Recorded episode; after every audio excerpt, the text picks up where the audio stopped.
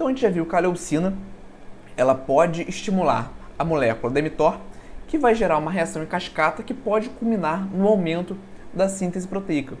Só que a gente tem aqui a fosforilação do P70S6K no meio do caminho. E essa fosforilação está muito é, mais próxima aqui na nossa reação em cascata da síntese proteica do que o próprio mTOR. Então, nos próximos artigos, é esse fator que nós vamos analisar, a fosforilação da molécula do P70S6K, certo? Então, aqui a gente tem o nosso primeiro estudo. Foram analisados nove indivíduos saudáveis. Esses indivíduos foram divididos em grupos diferentes, certo? É, com uma dieta controlada nos dois dias antes do teste. E o teste foi um exercício resistido é, um trabalho muscular para pernas. Foram realizados quatro séries de 10 repetições no leg press. A carga realizada foi 80% de uma repetição máxima. E em seguida, eles fizeram quatro séries de 15 repetições com 65% da carga para uma repetição máxima. Então, eles foram divididos em um grupo que recebeu água saborizada, que era o placebo, ou o BCA. E esse consumo foi realizado antes, durante e após o exercício físico.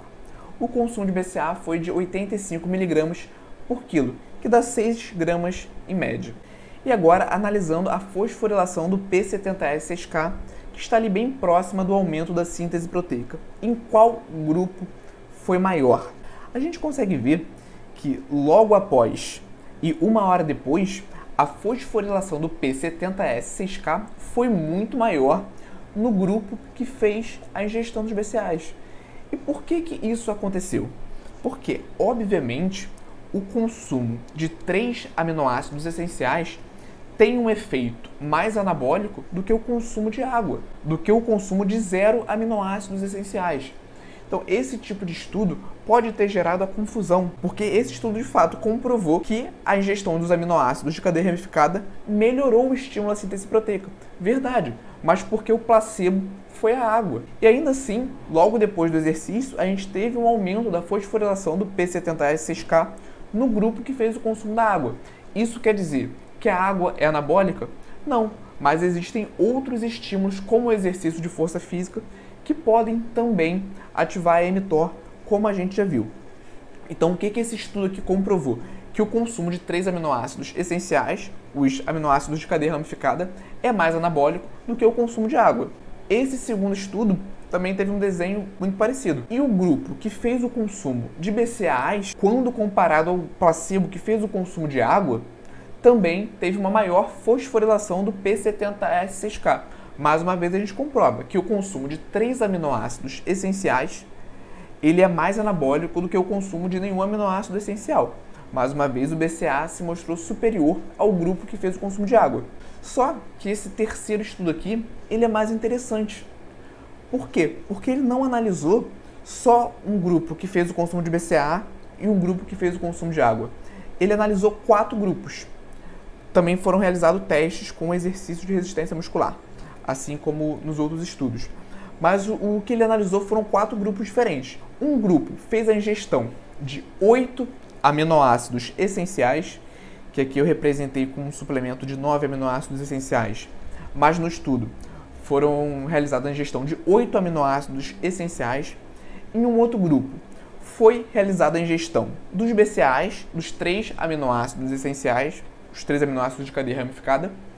Um terceiro grupo fez o, o consumo da leucina, ou seja, de um aminoácido essencial, e um quarto grupo fez o consumo do placebo, que foi o consumo de água, zero aminoácidos essenciais.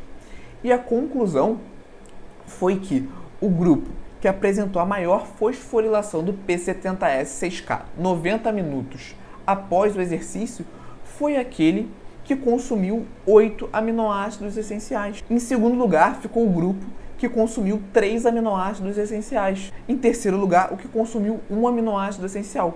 Em quarto, o grupo que não consumiu nenhum aminoácido. Então, a questão não é o BCA, é o consumo de aminoácidos. Quanto maior for essa variedade de aminoácidos, maior vai ser essa fosforilação do P70S6K, consequentemente, maior será essa síntese proteica. E nos estudos anteriores, nós estávamos analisando a fosforilação do P70S6K. E agora a gente vai ver nesse estudo realmente resultados clínicos. Então, por exemplo, aqui foram divididos dois grupos. Um recebeu placebo e o outro recebeu 3 gramas de leucina. Eles seguiram durante 8 semanas uma dieta padronizada hiperproteica com 1,7 gramas de proteína por quilo e os treinos foram idênticos. A única variável foi realmente um recebeu placebo e o outro 3 gramas de leucina por dia. Qual foi a conclusão que esse estudo chegou? Que ambos os grupos tiveram os mesmos ganhos. Por quê? Porque ambos os grupos já estavam em uma dieta hiperproteica. Nesse caso, fazer o consumo de uma grande quantidade extra de BCAAs não faria diferença, porque a dieta já tinha uma quantidade adequada de proteínas. Então, o que, a gente consegue concluir?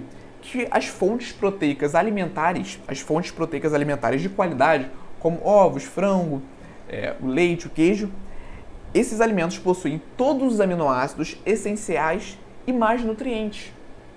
Consequentemente, eles terão mais efeitos pró-anabólicos do que suplementos com 8 ou 9 aminoácidos essenciais, que, por sua vez, têm efeitos mais anabólicos do que apenas 3 aminoácidos essenciais, e que, obviamente, têm mais efeitos anabólicos do que zero aminoácidos essenciais. E aí, Nutri, gostou desse corte? Então não deixe de se cadastrar para receber as nossas aulas completas e gratuitas no YouTube. O link está na descrição desse episódio. Nos vemos lá e até a próxima!